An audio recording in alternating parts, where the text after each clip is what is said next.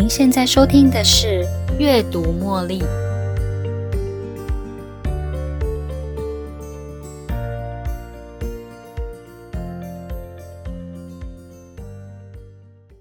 欢迎收听今天的《阅读茉莉》。为什么我们的好意很长时候会被误解？又或者是有些人会用接近卑微的方式，卑躬屈膝的想要讨好别人呢？又为什么有时候我们其实是利益良善，但是呢，却被别人用酸言酸语把我们给击垮？夸张的是，有时候我们的反应却带来了一段关系毁灭性的伤害，让双方不再打交道。我想这些都跟同理心有很大的关系。关于同理心，我喜欢一位心理师写的这段话：在面对他人情绪时。我们可能因为不习惯而有压力，常不自觉的急着想要帮对方处理掉他的坏心情。真正让人暖心的沟通，是看见对方正在乌云下淋雨时，却不急着把太阳带过去，或要对方走到太阳下，而是陪在他身边，让他觉得安全的方式，一起看见并且理解那朵乌云。相信对方会运用他的智慧，以自己的方式走过这段遭遇。为什么我们做事会少了人的温度呢？在阿德勒教你体贴对方难过心理的回话课这本书里提到，无法赋予自己勇气的人的几个特点。我发现自己符合了几个，今天在节目中与大家分享。当然，我不是因为自省的目的而来的。我只是在阅读这本书之后，才察觉到原来自己欠缺了哪些能力，然后以我缺乏的那样能力之下的生活经验为自己接近，汲取教训，寻找新方法，重新学习，然后再出发。这也是阿德勒心理的正面积极态度。如何成为一个可以体贴回话的人呢？一个内心强大的人，可以让人感觉温暖体贴。在与他人的应对中，你能够送出你强大的勇气给对方。说了这么多优点，要如何让自己成为内心强大的人呢？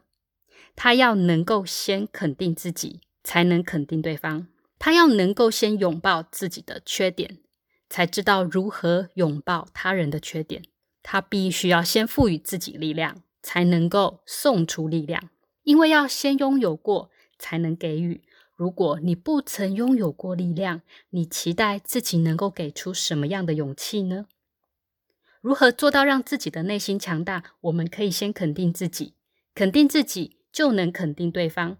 同样的道理，拥抱自己的缺点，就能够了解并且接受别人的缺点跟想法。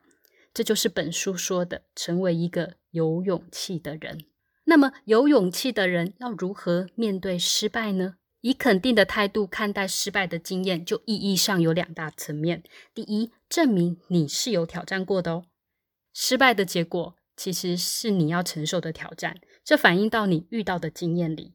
与其看成是错误选择的证明，不如将它视为一个机会。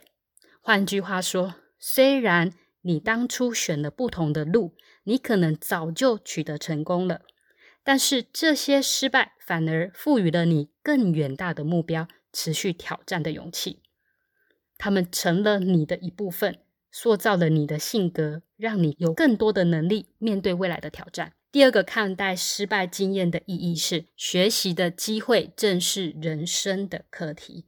失败虽然可以让我们付出高昂的代价，但是却也会留下许多宝贵的教训。愿意勇敢的面对失败的人，同时也会拥有其他人无法获得的宝贵经验。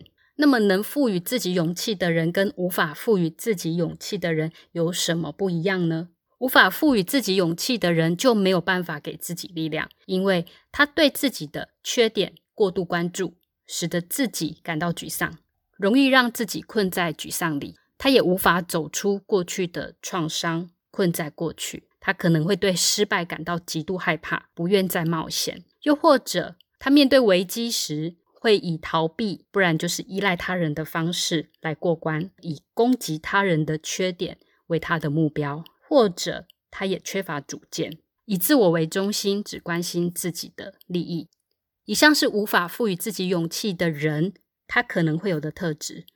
相反的，一个人能够赋予自己勇气，他就能带给自己力量，肯定自己，因为他具有至少以下这十点特质：第一，接纳力，能够包容自己的缺点；第二，价值转换力，即便过去有阴影，而且这样的阴影。现在还是跟在自己身上，不过我们不会将它视为创伤，而是当做财富。第三，汲取教训力，将失败当成学习的教材。第四，复原力，即便沮丧也会适可而止，让心情好转。第五，情况转换力，将危机化为转机。第六，乐观力，积极看待自己的未来。第七，共鸣力。关心他人的想法。第八，宽容力，包容他人的缺点。第九，协助力，不恶意与他人竞争，采取合作的态度。第十，主见力，明确向他人表达意见。同样的处境，在不同人身上却有不同的感受，也有不同的想法。你期待自己的想法消极或积极，取决于你看事情的角度。当然，你也可以借着不断的做练习，就可以很自然的在每一次的对话中，将勇气送给对方，让你的回话令人开心又温暖。哪些方式可以赋予自己更多的力量，让自己的态度正面积极呢？以下分享几个小技巧，让你成为一个有勇气的人。第一，恶魔的低语加上天使的呢喃，即便不小心说了恶魔的低语，也不要灰心。只要刻意加上天使的呢喃，例如，当你下次又说像是“啊，我搞砸了，真是没用”这样的话的时候呢，只要马上再加上去，没关系，船到桥头自然直。万一发生什么事，一定有人愿意帮忙。用这样的天使呢喃结尾就没问题了。天使的呢喃就像肠道中的益生菌一样。即便面对失败、工作不顺利、身体不健康的时候，也会使负面情绪增加。但是我们还是可以依靠内心心灵的免疫机能，防止负面情绪蔓延。第二，学会用正能量思考，就能够将缺点转换成优点。对于同一件事情，不同的表达方式会在他人心中留下不同的印象。这就像是硬币的正反两面一样，一面是人像，另外一面则是写有钱币的金额。钱币的本质不变，但是展现给世人的正反两面却截然不同。同一件事情，依照不同的角度还有表达方式，也会让人产生不同的评价哦。这提醒了我们。我们也可以依照不同观点的角度，将自己的缺点转换成他人眼中的优点。有些人习惯否定自己，他们通常只看到自己的缺点。当被要求列出自己的优点和缺点的时候，也可能只会写下缺点。但是，当我们尝试将缺点转换为优点，那情况就不一样喽。我们试试看，用反向思考的角度来切入。举例来说呢，将缺乏行动力看成是思考能力强，这样的转换就可以帮助我们更加积极的看待自己的特质喽。以下可以将缺点转成优点的例子，还包括拖拖拉拉变成看准最佳时机再行动，或是不守时转换成不受时间限制。那么依赖心强呢，也可以转换成。擅长寻求他人协助，爱抱怨呢，可以转换成敢说泄气话。大嘴巴呢，大嘴巴的优点就是发散传达资讯的能力很强。那么对他人严格呢，可以转换成彻底认清他人。口才不好，或许他是擅长倾听哦。他人的内向可能是客气或谦虚。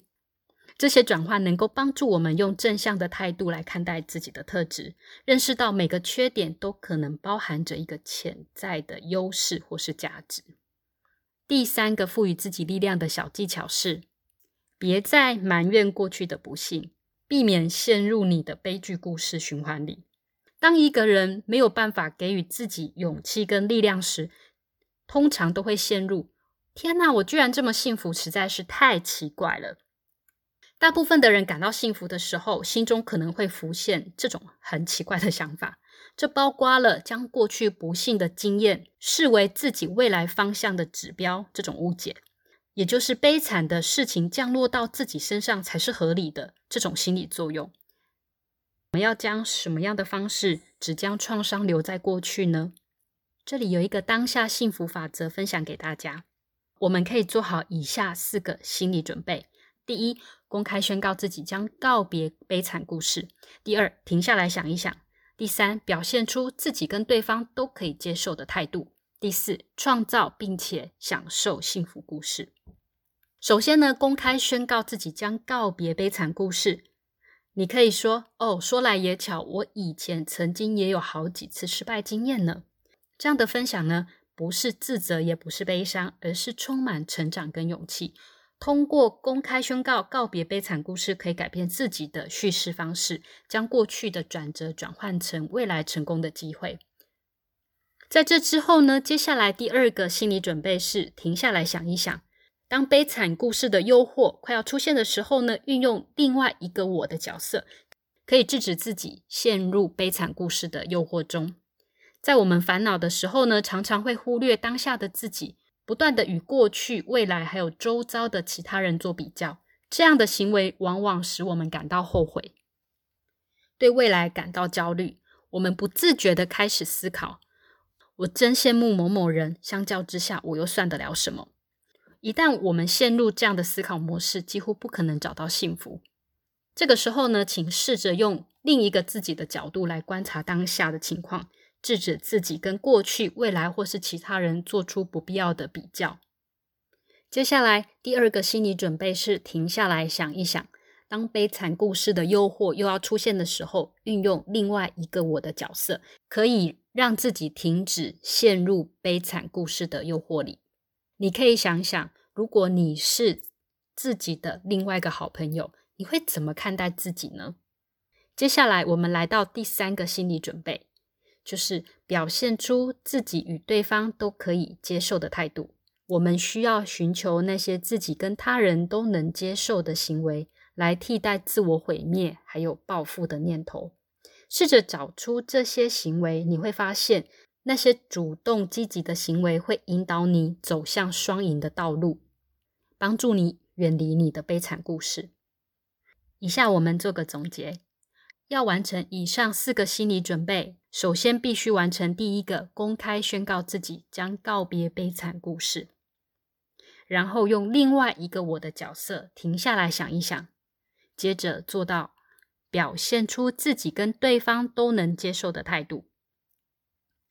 在这些步骤完成后，你可以实现最后一个目标，也就是创造并且享受你的幸福故事。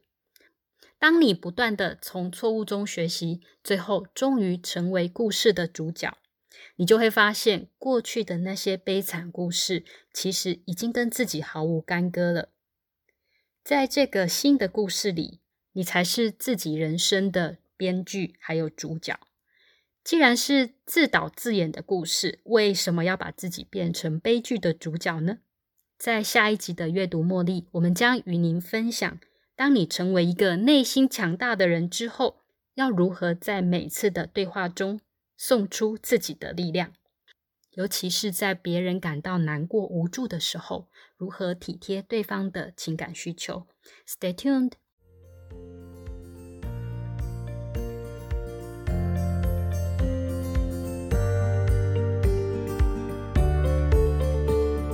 又到了节目的尾声。